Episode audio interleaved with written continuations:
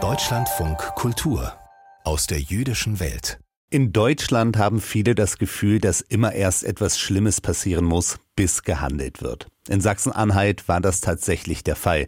Denn erst mit dem Yom Kippur-Anschlag von Halle hat die Stärkung jüdischen Lebens wirklich Fahrt aufgenommen.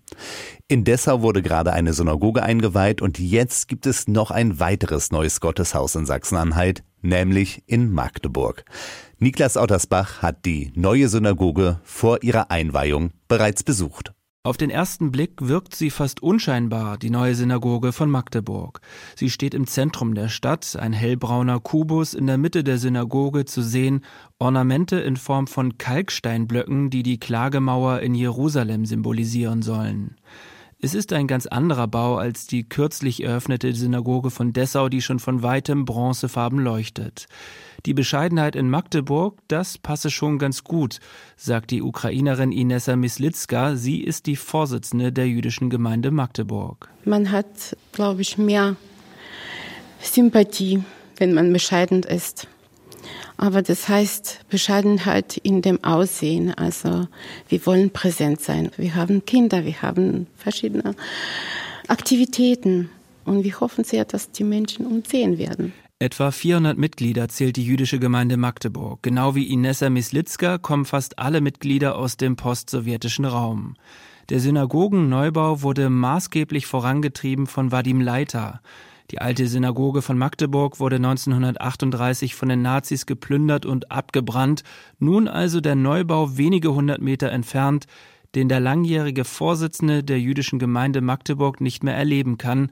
Vadim Leiter verstarb im vergangenen Jahr. Inessa Mislitzka, die 52-jährige studierte Lehrerin, leitet vorerst die Gemeinde. Den Presserundgang durch die orthodoxe Synagoge überlässt sie dem Architekten. Wolfgang Sattler führt zuerst in den Gebetsraum, in dem 120 Menschen Platz haben.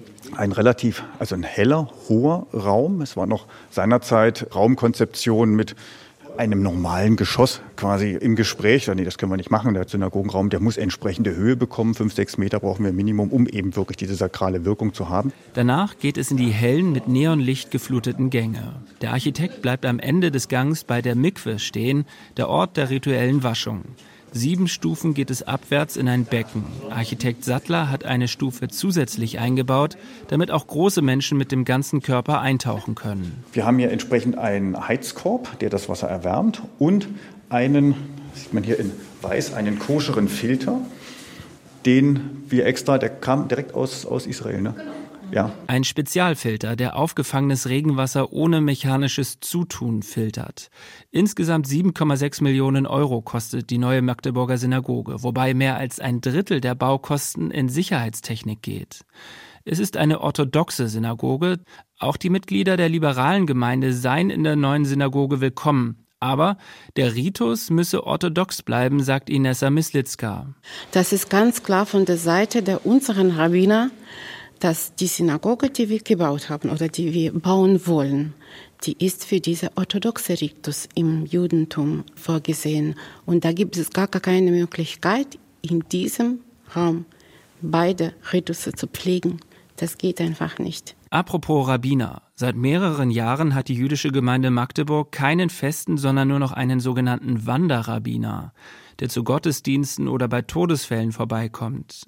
Ein Problem, sagt Maria Schubert, geboren in Riga, seit 1992 Mitglied der jüdischen Gemeinde Magdeburg. Es fehlten die koscheren Supermärkte oder jüdischen Kindergärten. Meistens kämen die Rabbiner aus Berlin, aber die Pendelei hielten viele auf Dauer nicht aus. Ja, es ist nicht weit, aber trotzdem ist es ein Aufwand. Ne? Und das, das, das ist die Schwierigkeit. Und dann kann ich wieder Rabbiner Baller zitieren, er hat gesagt, man heiratet seine Gemeinde, also muss diese Bräutigam und die Braut zueinander passen. Es ist ja nicht nur das, dass man keine Infrastruktur hat. Wir brauchen tatsächlich äh, Deutsch Kenntnisse natürlich, aber wünschenswert natürlich auch Russisch, weil wir haben sehr viele russischsprachige alte Menschen, die eben Deutsch nicht so gut können. Und ein Rabbiner ist noch viel mehr als nur dieses Religiöse. Neben der Synagoge, die fest in der Stadt verankert ist, sucht die Gemeinde also auch einen Rabbiner, der sich dauerhaft auf Magdeburg einlässt. Ein Provisorium ist auch der Gemeindevorstand. Inessa Meslitzka will die Gemeinde nur kommissarisch leiten. Insofern ist in der jüdischen Gemeinde Magdeburg vieles im Fluss. Nun soll aber erstmal gefeiert werden. Die Torahrolle wird an diesem Freitag in einem Umzug durch die Stadt getragen, und zwar vom Ort der zerstörten Magdeburger Synagoge zum hellbraunen neuen Gotteshaus. Es soll ein feierlicher Umzug werden, bei dem nicht nur die jüdische Gemeinde eingeladen ist, sondern auch die Magdeburger Stadtgesellschaft.